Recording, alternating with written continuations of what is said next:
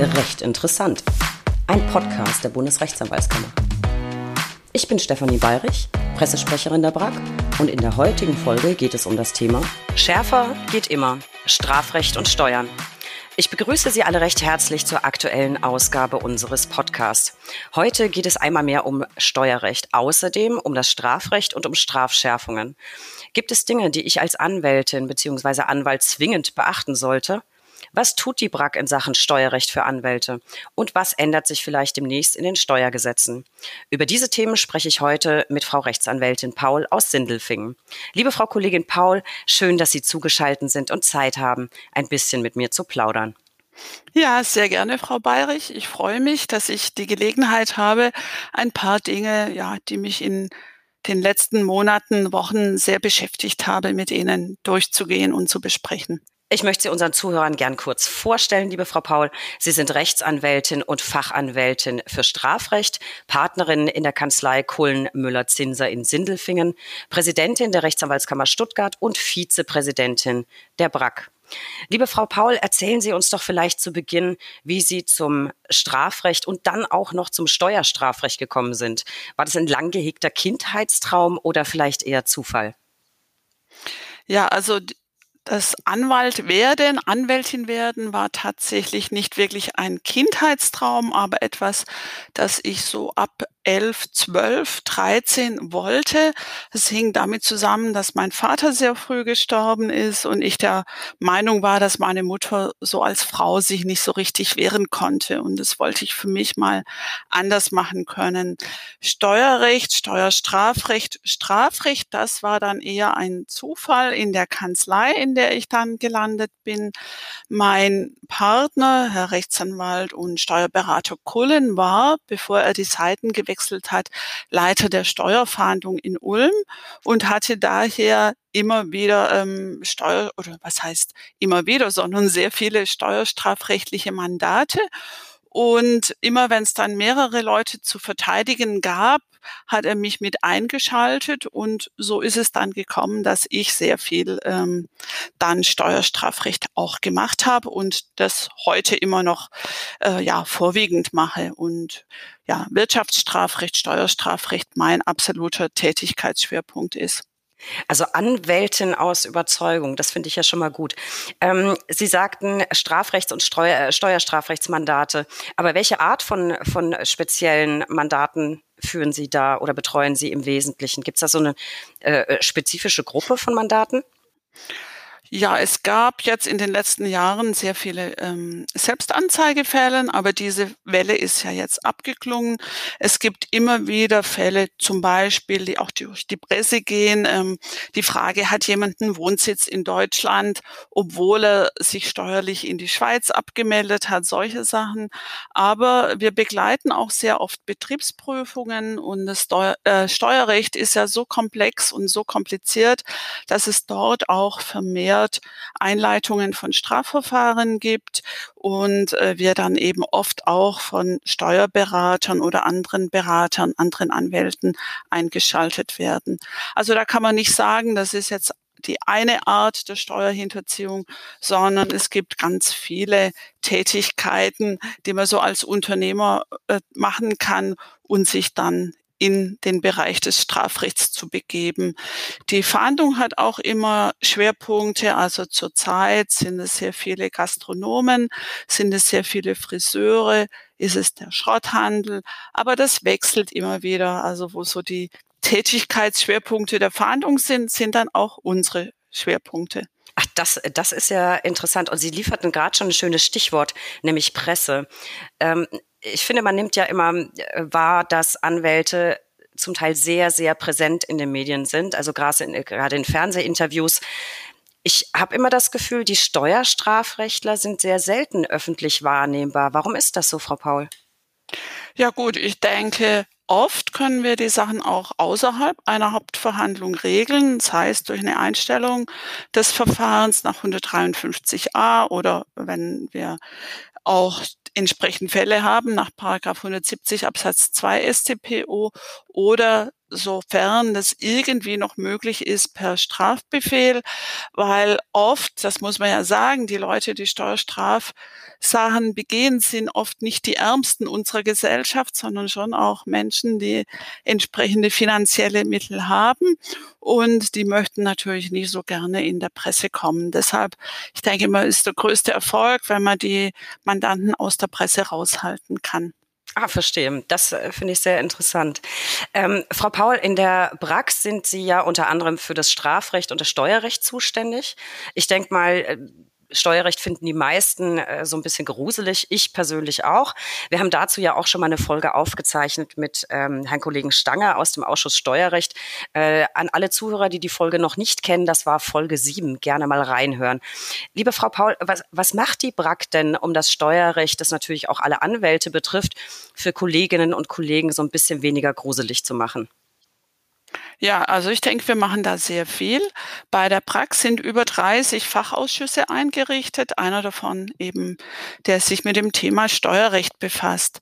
Die Prax hat dank der wirklich sehr engagierten Arbeit dieses Ausschusses zahlreiche Handlungsempfehlungen und Informationen zu steuerrechtlichen Themen veröffentlicht, um Kolleginnen und Kollegen zu unterstützen, so zum Beispiel eben ein Steuer-ABC, das sich mit den Themen Gewerblichkeit, anwaltlicher Tätigkeit, aber auch Kanzleigründung, Mitteilungspflichten, Rechnungslegung und vielem mehr befasst. Zum Beispiel auch die Frage Betriebsprüfung, was muss ich dem Betriebsprüfer sagen? Alles das wirklich Dinge, die sehr wichtig sind zu wissen, weil man da ja auch immer selber sich strafrechtlich relevant verhalten könnte, wenn man es nicht richtig macht. Die PRAG ist hier also wirklich so ein Stück Dienstleister und ich möchte wirklich allen Anwälten empfehlen, die sich nicht ohnehin mit dem Steuerrecht befassen und, und äh, da Fragen haben, sich das einfach mal anzuschauen. Die Empfehlungen sind wirklich auch so geschrieben, dass man es auch ohne vorheriges Steuerrechtsstudium gut lesen kann. Und die sind auch wirklich immer aktuell. Also wie gesagt, wir haben schon Betriebsprüfung angesprochen, aber auch viele andere Themen, die man nicht so direkt auf dem Schirm hat, werden dort wirklich sehr gut erklärt. Ja, das äh, kann ich unterstreichen. Ich finde diese Handreichung, es sind viele Handreichungen, Anleitungen, wirklich klasse. Äh, ich persönlich bin ja auch so ziemlich alles, aber eben nicht Firmen auf dem Gebiet des Steuerrechts. Alle, die sich für diese Unterlagen ähm, interessieren und diese Handreichung, alles abrufbar unter www.brack.de. Wir haben dort einen Bereich Organisation, da findet man den Ausschuss Steuerrecht und da können die ganzen Anleitungen heruntergeladen werden. Frau Paul, Sie sprachen gerade äh, Betriebsprüfungen an. Ähm, äh, worum geht es denn zum Beispiel in der Handreichung zum Thema Betriebs Betriebsprüfungen? Und ich weiß, es wird ja gerade an, an einer neuen Handreichung gearbeitet. Welche Fragen werden da so behandelt? Ja, zum Beispiel, inwieweit darf oder muss ich als Anwalt die Namen meiner Mandanten nennen? Denn äh, das könnte ja schon eine Verletzung des Anwaltsgeheimnisses sein. Das sind so Dinge. Oder auch die Frage, muss ich das Fahrtenbuch vorlegen? Muss ich im Fahrtenbuch eben deutlich machen, wo ich bin? Es könnte ja zum Beispiel sein, dass ich zu einem Mandanten gefahren bin, dessen Adresse aus welchen Gründen auch immer die Steuer das Finanzamt nicht die Steuerfahndung, soweit sie noch nicht das Finanzamt kennt und die daraus dann schließen könnten, naja, wenn die Frau Paul jetzt dorthin fährt, dann muss es doch dort irgendwie ein steuerrechtliches Problem geben. Das sind alles Dinge, die dort wirklich ganz genau erklärt sind und äh, daher bitte lieber einfach reinschauen.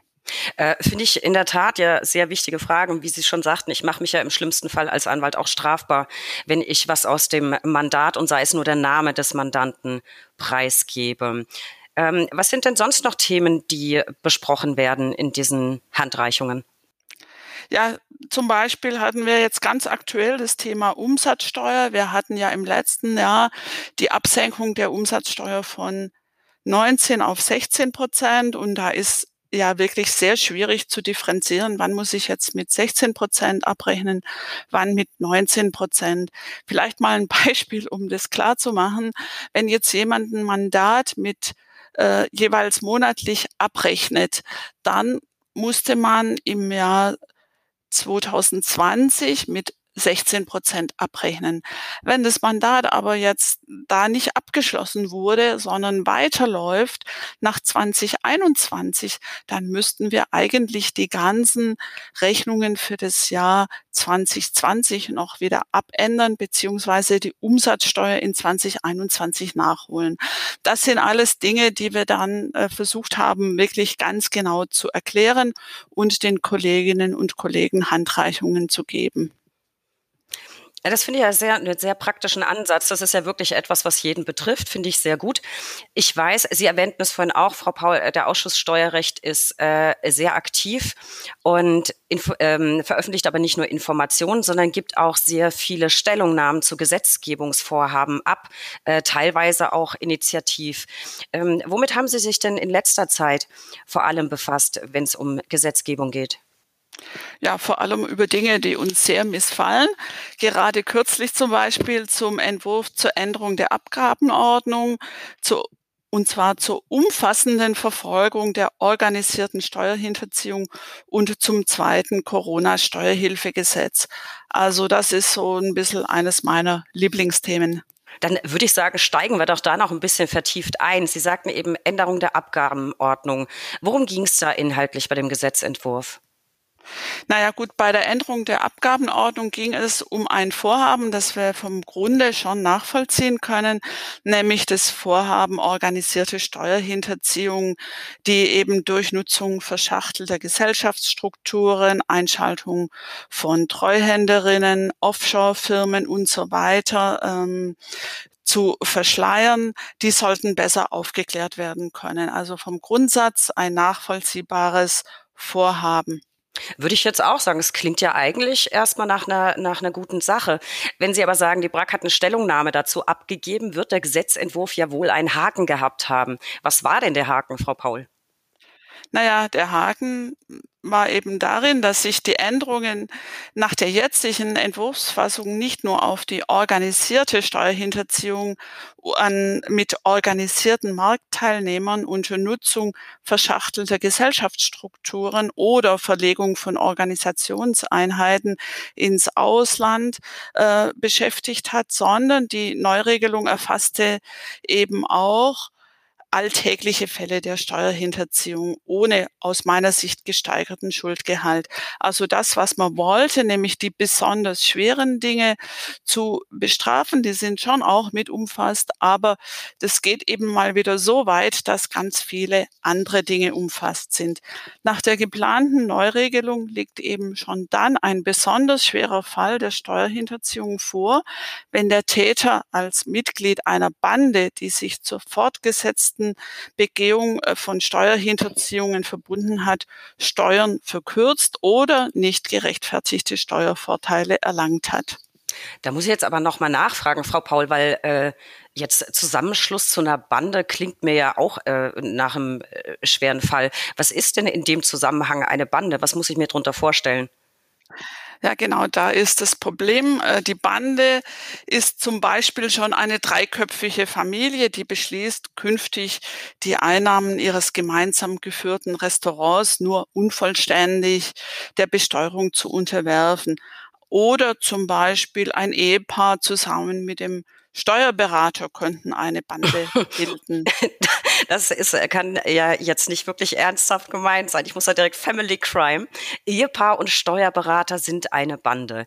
Das finde ich ähm, überraschend und nicht, also zumindest nicht auf den ersten Blick nachvollziehbar. Das kann auch nicht wahr sein, Frau Paul.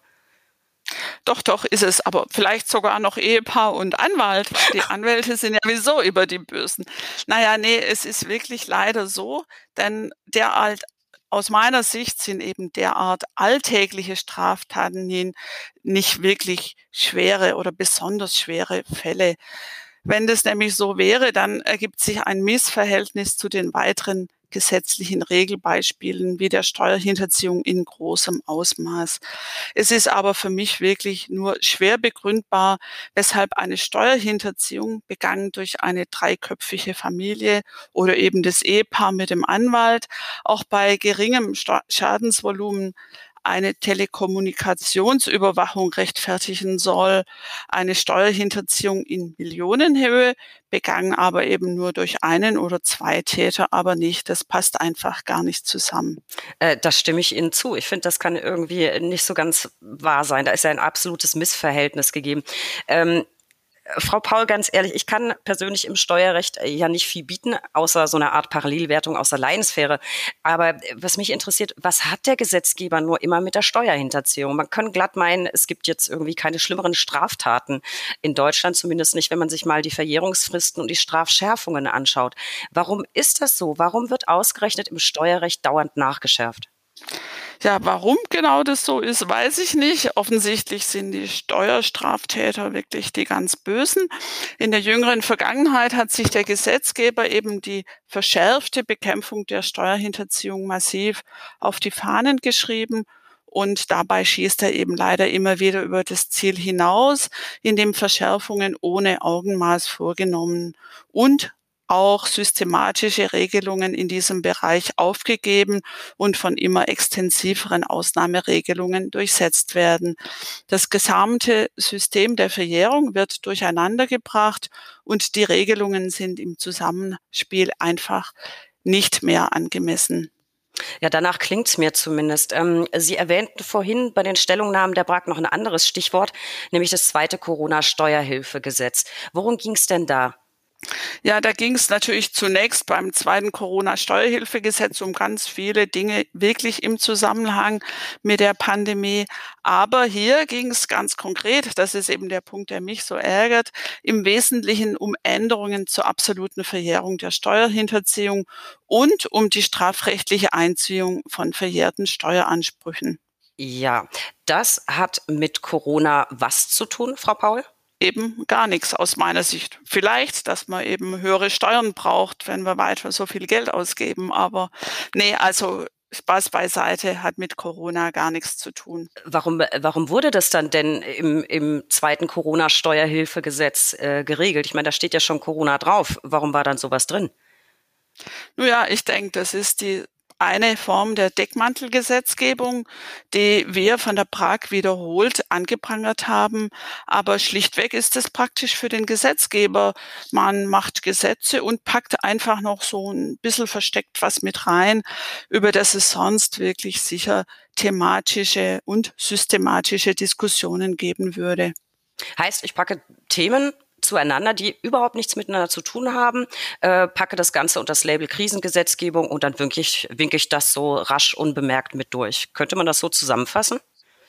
Ja, genau so. Also ich denke, es ist wirklich etwas, das mich sehr, sehr ärgert. Und es ärgert mich auch, dass unsere Parlamente da so mitmachen und sich das einfach beten lassen. Aber tatsächlich, es wurden Regelungen vorgeschlagen, deren Zusammenhang mit den eilbedürftigen Corona-Maßnahmen aber wirklich auch nicht im Ansatz erkennbar sind. Und auch ein besonderes Eilbedürfnis aus anderen Gründen ist für mich nicht ersichtlich. Es einfach der Eindruck, dass diese Änderungen im Rahmen des Gesetzes versteckt und im Zuge der äußerst eiligen Corona-Maßnahmen möglichst unbemerkt mit durchgedrückt werden sollen. Frau Paul, ich finde ja ehrlich gesagt, äh, das ist ein Unding. Ähm, Sie finden das wohl auch. Sie sagten, die BRAC hat das öffentlich angeprangert. Ähm, wie ist das geschehen? Wie hat die BRAC sich dazu geäußert?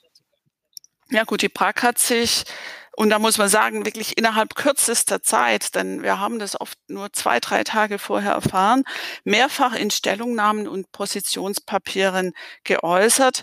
Das Thema war einer der Gründe dafür, dass die Prag in Sachen Rechtsstaat ihr Profil noch weiter geschärft und eben auch eine AG zur Sicherung des Rechtsstaats gegründet hat. Die befasst sich natürlich mit noch viel mehr rechtsstaatlichen Themen, aber eben auch mit diesem. Intransparente Deckmantelgesetzgebung geht einfach nicht. Es geht ja nicht darum, dass die verschärfte Bekämpfung der Steuerhinterziehung nicht zu begrüßen wäre. Man darf dabei aber eben nicht immer wieder übers Ziel hinausschießen. Frau Paul, wenn Sie sagen, nicht immer wieder über das Ziel hinausschießen, äh, das klingt ja so danach, als wäre das schon häufiger passiert. Haben Sie noch ein Beispiel parat? Ja gut, ein Beispiel, das vielleicht sogar im Moment ganz aktuell ist, nämlich der Straftatbestand der Abgeordnetenbestechung nach Paragraph, ähm, Paragraph 108e StGB unterfällt einer normalen Verjährungsfrist von fünf Jahren. Das heißt, im Extremfall, also wenn die Frist verlängert wird, zehn Jahre. Zukünftig bei die besonders schwere Steuerhinterziehung hat eine Verjährungsfrist von 15 Jahren und dann bei einer Verjährungsunterbrechung 30 Jahre. Also das ist im Vergleich völlig unangemessen und bedeutet eine vom Unrechtsgehalt der Tat vollkommen losgelöste und absolut willkürliche Festlegung der Verjährungsfristen. Ähm, also was bei mir jetzt hängen geblieben ist, ähm, verzeihen Sie den populistischen Ansatz, äh, Abgeordnetenbestechung 5, schwere Steuerhinterziehung 15 bei Unterbrechung bis 30. Ähm, also ich merke schon, ich bin offensichtlich nicht nur kein Fan des Steuerrechts, sondern vielleicht offensichtlich auch kein Fan der Steuergesetzgebungsverfahren. Ähm, äh, Frau Paul, ähm, ich habe schon gemerkt, Sie sind da besonders engagiert und das ist Ihr Thema. Ähm, äh, was, was liegt Ihnen da sonst noch auf dem Herzen bei der Steuergesetzgebung? Ja, ja, da liegt mir schon auf dem Herzen, dass das ja nicht auf Deutschland beschränkt ist. Also offensichtlich sind die Steuerhinterzieher in ja, weltweit, aber auch vor allem in Europa nicht besonders gut angesehen. Ja, sollen sie ja auch nicht sich hinterziehen steuern, aber wie gesagt, immer alles mit Maß und Ziel. In den letzten Jahren ist weder aus Berlin eben noch aus Brüssel etwas gekommen, was Rechtsanwältinnen und Rechtsanwälte als verschwiegene Interessenvertreter ihrer Mandanten in allen Angelegenheiten ernst nimmt und ihre Rolle als Organ der Rechtspflege gerecht wird. Ich bin da wirklich entsetzt darüber, wie der Gesetzgeber uns behandelt. Haben Sie, wenn Sie sagen, äh, Gesetzgeber behandelt uns schlecht, ähm, auch in Brüssel, ähm, haben Sie da ein konkretes Beispiel? Woran würden Sie das festmachen? Das klingt ja ziemlich dramatisch. Ja, finde ich, ist es auch. Ich habe nicht nur eines, aber wir können jetzt nicht alle hier thematisieren, aber eines der aktuellen eben über das Thema Meldung von grenzüberschreitenden Gestaltungsmodellen, auch bekannt unter dem wirklich äh, ja so lieblichen Kürzel DAC 6. Da haben Sie auch schon mit dem Herrn Stange, soweit ich das weiß, in seinem Podcast gesprochen. Ja, stimmt. An die, an die grenzüberschreitenden äh, Steuergestaltungsmodelle und die Meldepflichten kann ich mich erinnern, habe ich furchtbar drüber aufgeregt. Und eigentlich könnte ich auch jetzt schon wieder anfangen, mich drüber aufzuregen, wenn ich nur dran denke. Ja, nicht nur sehe ich auch, aber wer nicht, wenn das Vertrauensverhältnis zwischen Anwalt und Mandant missachtet wird, beziehungsweise ausgehöhlt werden soll, das ist wirklich ein grundsätzliches Problem. Und es wird immer so getan, als wäre das ein Thema der Anwälte, ist aber ja nicht nur ein Thema der Anwälte, sondern vor allem der Mandanten. Also hier unser Ministerium sagt immer, Verbraucherschutz ist so wichtig, aber auch Menschen, die sich eines Anwalts bedienen, sind Verbraucher und das sollte man wirklich immer, immer auch bedenken. Ein Beispiel dafür, wie Anwälte in Brüssel äh, gesehen werden, haben wir vor einigen Jahren bei den Untersuchungen und Anhörungen des PANA-Ausschusses miterlebt. Der PANA-Ausschuss war ein Untersuchungsausschuss des Europäischen Parlaments, der sich mit angeblichem Misswirtschaften im Bereich der Geldwäsche, Steuerhinterziehung und Steuervermeidung beschäftigt hat. Zwischenzeitlich hatten die Berichterstatter auch eine Abschaffung der Selbstverwaltung gefordert, was eben zum Glück nicht durchging. Zum Glück, ja. zum Glück, ja. Ich war bei einer Anhörung und das Bild des Anmals, das da ähm, vorherrschte, hat mich wirklich zutiefst betroffen. Nur weil ich als Steuerstrafrechtlerin einen Mandanten verteidige, der Steuern hinterzogen hat, heißt das ja nicht im Umkehrschluss, dass ich die Tat gutheiße oder den Mandanten dabei unterstütze, sondern ich verteidige den eben auch, wie ein anderer Verteidiger vielleicht einen Mörder verteidigt oder jemand wegen Kindesmissbrauch. Ich habe aber den Eindruck, dass insbesondere Strafverteidiger, die im Wirtschaftsstrafrecht verteidigen, mit diesem Vorwurf, nämlich dem Vorwurf, ich sag mal, der Komplizenschaft mit den Mandanten konfrontiert sind. Äh, Frau Paul, ich finde das äh, mhm. schockierend. Ich finde das ganz entsetzlich. Und ich verstehe auch die dahinterstehende Argumentation nicht. Ich meine, es ist Ihre Aufgabe als Verteidigerin, ähm, dieses Mandat wahrzunehmen. Und das macht Sie ja nicht zum Mittäter. Genauso wenig ist ein Strafverteidiger Mittäter oder Anstifter oder was auch immer, äh, nur weil er einen Gewalttäter ähm, verteidigt. Ich finde das äh, entsetzlich und ich glaube fast, ich möchte an der Stelle das Thema Steuer, Steuerstrafgesetzgebung oder überhaupt Ansehen der Anwaltschaft in Brüssel, äh, vielleicht machen wir da einfach einen Cut. Ich finde das ähm, entsetzlich. Sie haben aber noch andere Aufgaben bei der BRAC, äh, Frau Paul. Wofür sind Sie sonst noch zuständig? Ja, auch für ein etwas unschönes Thema, nämlich für das Thema Geldwäsche. Ach schön. Ich habe gedacht, jetzt kommen nach dem unangenehmen Steuerstrafrecht zu was Nettem. Äh, äh, Geldwäsche, ja gut, auch ein fieses Thema. Ich glaube, davor haben viele Kolleginnen und Kollegen Angst. Oder wie würden Sie das sehen? Ja, das sehe ich schon so. Ja, wir Anwälte sollten die Aufsichtsfunktion unserer Rechtsanwaltskammer nicht als Einmischung empfinden, sondern äh, eben wirklich als Chance, dass die Aufsicht von Berufsangehörigen übernommen wird und nicht eben von Berufsfremden, die dann mit dem Mandatsgeheimnis sicherlich wirklich gar nichts mehr zu tun hätten. Und Beratung kann ich ja auch bekommen, eben nicht nur als Aufsicht, sondern auch wirklich von den Kammern, die sicher gerne bereit sind, die Kollegen zu unterstützen.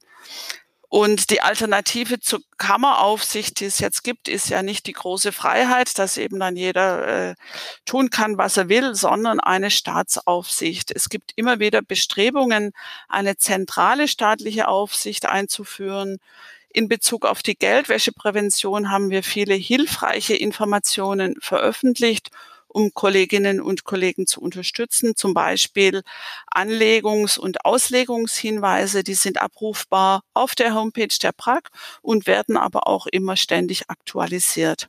Ja, das stimmt, das weiß ich, weil ich muss nämlich immer die dauernd aktualisierten Versionen dann online einstellen. Da kommt tatsächlich häufig, ähm, häufig was Neues raus. Ähm, ich teile Ihre Ansicht. Ähm, eigene Aufsicht ist immer besser als staatliche. Und ähm, ich glaube, vielleicht könnte man so sagen, äh, keine Angst vom Thema Geldwäsche. Die BRAC hat wirklich viele Infos veröffentlicht. Ich glaube aber, Frau Paul, das Thema Geldwäsche ist wahrscheinlich so umfangreich. Vielleicht machen wir dazu mal eine ganze eigene Folge. Es würde sich ja glatt anbieten. Ja, sicherlich, denn es ist wirklich sehr umfangreich und es ist auch so, dass es einige Themen beim Thema Geldwäsche gibt, bei denen man eben als Anwalt oder als Vertreter der Anwaltschaft schon auch wieder Bluthochdruck kriegen könnte. Also wir leben offensichtlich sehr ungesund. Aber kleine Anekdote am Rande. Wissen Sie dann, woher der Begriff Geldwäsche stammt? Äh, offen gestanden, nee, eigentlich nicht. Naja, also es gab ja mal einen Mafiosi mit dem schönen Namen Al Capone, den alle zumindest vom Namen kennen. Der Al Capone hatte aus kriminellen Geschäften stammendes Geld und um das Geld wieder in den normalen Wirtschaftskreislauf einzubringen, hat er eine ganze Menge Wäschereien und Waschsalons gekauft ah. und eben daher stammt der Begriff Geldwäsche.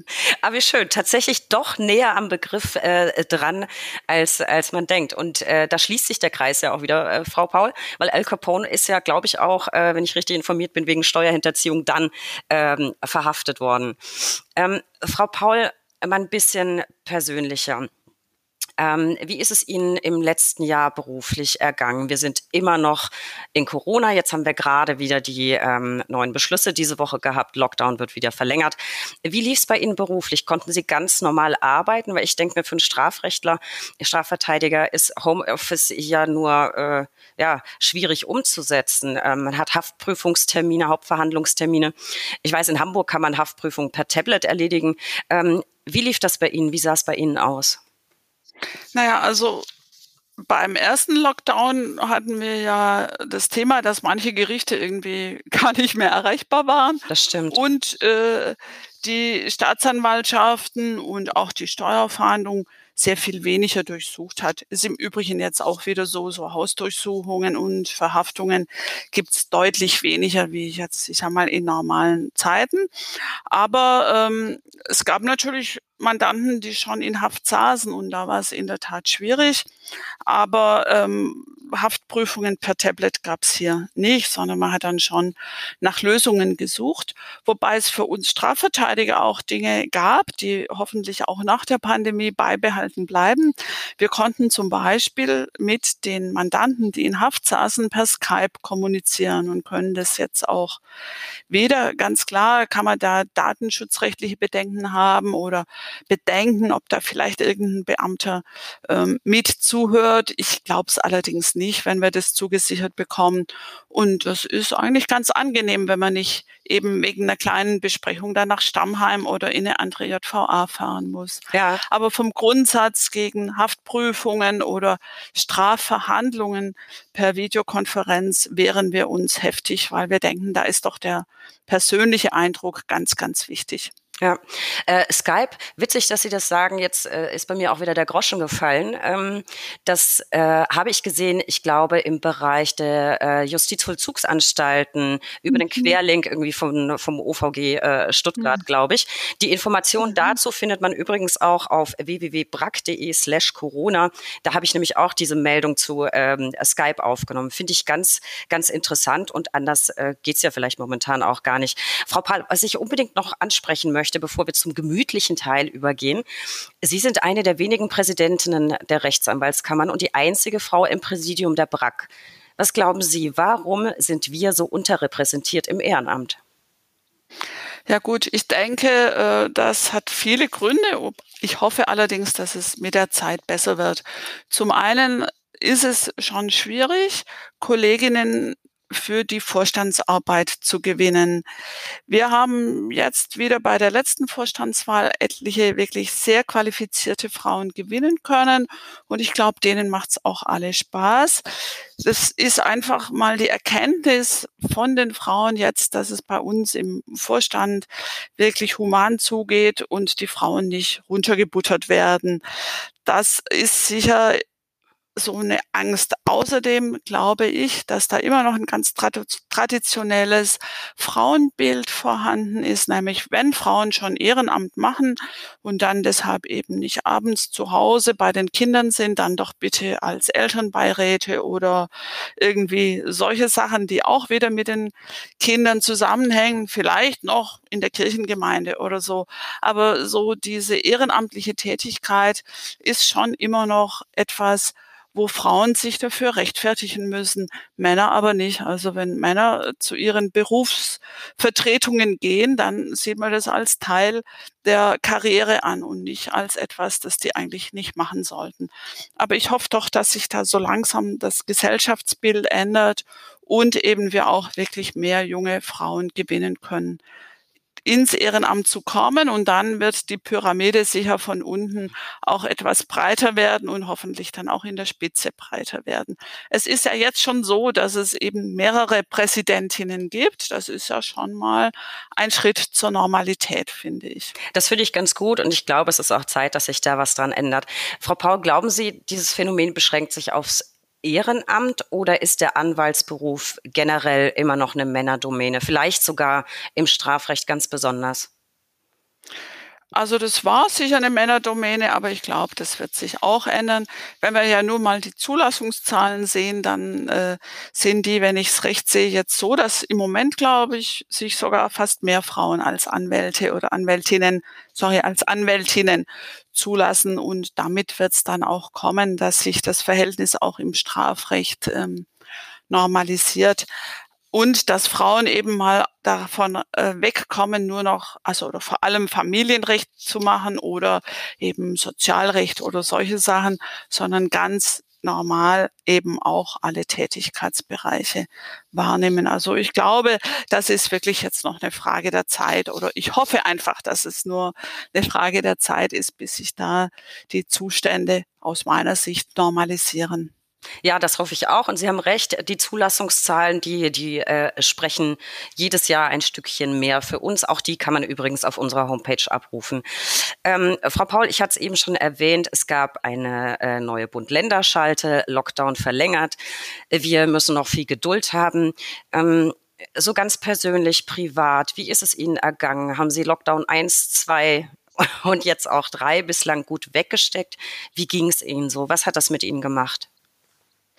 Ja, eigentlich schon gut weggesteckt. Natürlich bin auch ich immer wieder mal am Jammern und finde, es wird so langsam reichen. Aber ich sage mir dann immer, also eigentlich brauche ich gar nicht zu jammern, weil wir dürfen unseren Beruf ausüben. Wir kommen dann doch noch unter Leute und haben es doch da viel, viel besser wie ganz viele Menschen, die ihren Beruf nicht ausüben dürfen. Deshalb muss ich mich da immer wieder, wenn ich ins Jammern komme, an der eigenen Nase packen und sagen, nee, wirklich kein Grund zu jammern, sondern eigentlich Grund dankbar dafür zu sein, dass wir jetzt einen Job haben, in dem man berufstätig sein kann und ein einigermaßen normales Leben führen kann. Ja, da kann ich zustimmen. Also ich finde ab und zu ein bisschen Jammern ist ja auch erlaubt, um ein bisschen Stress abzubauen. Aber insgesamt finde ich auch, es ist Jammern auf hohem Niveau und das lässt sich ja irgendwie alles aushalten und am Ende wird irgendwann auch alles gut. Äh, Frau Paul, bleiben wir äh, bei so ein bisschen bei Privatem. Ich weiß, äh, Sie sind Hundebesitzerin und sowieso äh, sehr tierlieb. Mein Hund Franz hat äh, sein Lieblingsspielzeug, ein Quietscheschwein, ja auch von Ihnen bekommen. Ähm, mal so Feedback an Sie, dieses Schwein grunzt richtig, richtig laut und raubt bei Videokonferenzen tatsächlich den allerletzten Nerv, wenn man im Hintergrund dieses Schweinegrunzen hat. Es gibt jetzt bei uns deswegen ein tägliches Limit für Schweinchenjagd. Ähm, abgesehen davon, wie, wie geht's ihrem, ihrer Hündin? Hat die auch in Corona äh, so ein bisschen Hüttenkoller entwickelt wie mein Hund? Also der scheint das Büro und ähm, den Zuspruch und die Spaziergänge über den Flur ganz wahnsinnig zu vermissen. Wie geht's ihrem Hund? Ja, also ich denke, sie war ja sonst auch nicht mit im Büro, sondern zu Hause. Deshalb hat sie das ganz gut weggesteckt. Das einzige Thema, das ich auch habe bei Videokonferenzen oder so, bisher war meine Gypsy eben gewöhnt, wenn ich daheim bin, dann bin ich auch für Gypsy da. Und das ist jetzt natürlich nicht so. Und da wirft sie dann ihr Elchgeweih auf die Fliesen und macht richtig Lärm. Also nicht immer angenehm, aber ja, ich glaube, sonst genießen das Hunde ja, wenn dann Frauchen öfters zu Hause ist, denn es sind ja nicht nur Gerichtstermine weggefallen, sondern gerade jetzt für mich viele Reisen nach Berlin oder sonst eben im Zusammenhang mit der Tätigkeit für Mandanten oder auch für die Bundesrechtsanwaltskammer. Und da war ich ja dann weg. Und ich bin mal gespannt, wenn sich das wieder ändert, wie das dann wird. Ich glaube, dann wird mein Mann, der ja dann zu Hause ist mit dem Hund, eher ein Problem kriegen, weil die das dann nicht mehr lustig findet, wenn sie äh, allein ist. Aber das ja, werden wir dann sehen. Und außerdem, ich bin ja dann weg. Gell? ja, das stimmt. Vielleicht ist das, das überhaupt, ähm, sollten die, die, die äh, Lockdown-Regelungen weitergehen und wir weiter im Homeoffice sein. Frau Paul, wir müssen dann unbedingt mal recherchieren, welches tonlose äh, Hundespielzeug es sonst noch gibt für Videokonferenzen. Ähm, bleiben wir beim Thema Privat und kommen wir zu meiner Lieblingskategorie. Frau Paul, die drei Ls. Der Buchstabe L kann für so vieles stehen. Lieblingsurteile, Lieblingsessen, Lieblingsfachbücher. Und Ihre drei Ls, liebe Frau Paul, sind die folgenden. Ähm, ich kann es ahnen, aber ich frage jetzt trotzdem noch, Ihr Lieblingstier? Ja, der Hund. Hund im Allgemeinen und im ganz Besonderen mein Hund. Gehören Sie auch zu ähm, Hund ja, Katze nein? Zu den Anhängern gibt es ja häufig. Entweder äh, pro Hund und dann kontra Katze oder Nee, gar nicht. Also ich hatte lange Jahre einen recht eingebildeten Kater mit dem schönen Namen Rousseau. Ähm, nee, also ich mag Katzen gerne, weil ich finde, so das, wie soll ich sagen, so Katzen lassen sich ja ganz schlecht erziehen. Man hat immer nur den Eindruck, sie sind erzogen, wenn man das, was sie gerade machen, sagt. Wenn man sagt, also jetzt komm mal bitte, wenn die Katze gerade zu einem kommt oder so. Das gefällt mir eigentlich ganz gut, so dieses nicht erziehbare. Ja, hat, hat was für sich. Ich persönlich ähm, äh, komme mit, mit Katzen irgendwie nicht ganz so gut klar. Ich finde das schon sehr schön, wenn ich nach Hause gut, äh, gut, momentan bin ich immer zu Hause, aber wenn ich nach Hause komme und ähm, äh, mein Hund freut sich ein Wolf, das finde ich schon schön. Das hat man bei Katzen mhm. ja eher nicht so. Dann, äh, Frau Paul, Ihr Lieblingsgetränk? Ja, in der Hoffnung, dass es bald wieder mal Sommer wird und wir so mit einem schönen Aperol Spritz auf der Terrasse oder vielleicht sogar im Restaurant sitzen können. Also so ein Aperol Spritz finde ich schon was Feines, weil es einfach für mich auch verbunden ist mit so ein bisschen Sonne und schön draußen sitzen und sich nett unterhalten. Sommerfeeling, ja, das, das äh, fehlt mir auch. Und da gebe ich Ihnen recht, Aperol Spritz, das absolute Sommergetränk. Und Frau Paul, ich bin ganz sicher, irgendwann sehen wir uns wieder in Berlin und äh, dann ist vielleicht Sommer und dann machen wir das mal irgendwie Afterwork. Ein Aperol Spritz, das muss sein. So, und jetzt noch ein bisschen was zum Amüsieren. Haben Sie irgendwie eine Lieblingspanne erlebt, die Sie mit uns teilen ja, möchten? Ja, da gehen wir jetzt mal weg vom Sommer mitten in den Winter. Wir waren ähm, Skifahren und auf der Rückfahrt über Julia, Julia Pass war es damals, äh, sind wir gefahren und es hat ganz fürchterlich geschneit, geschneit, die Straße war glatt und ich habe zu meinem Mann gesagt, ähm, ich würde jetzt gern mal die Schneeketten drauf machen, weil ich fände einfach besser mit Schneeketten den Pass runterzufahren.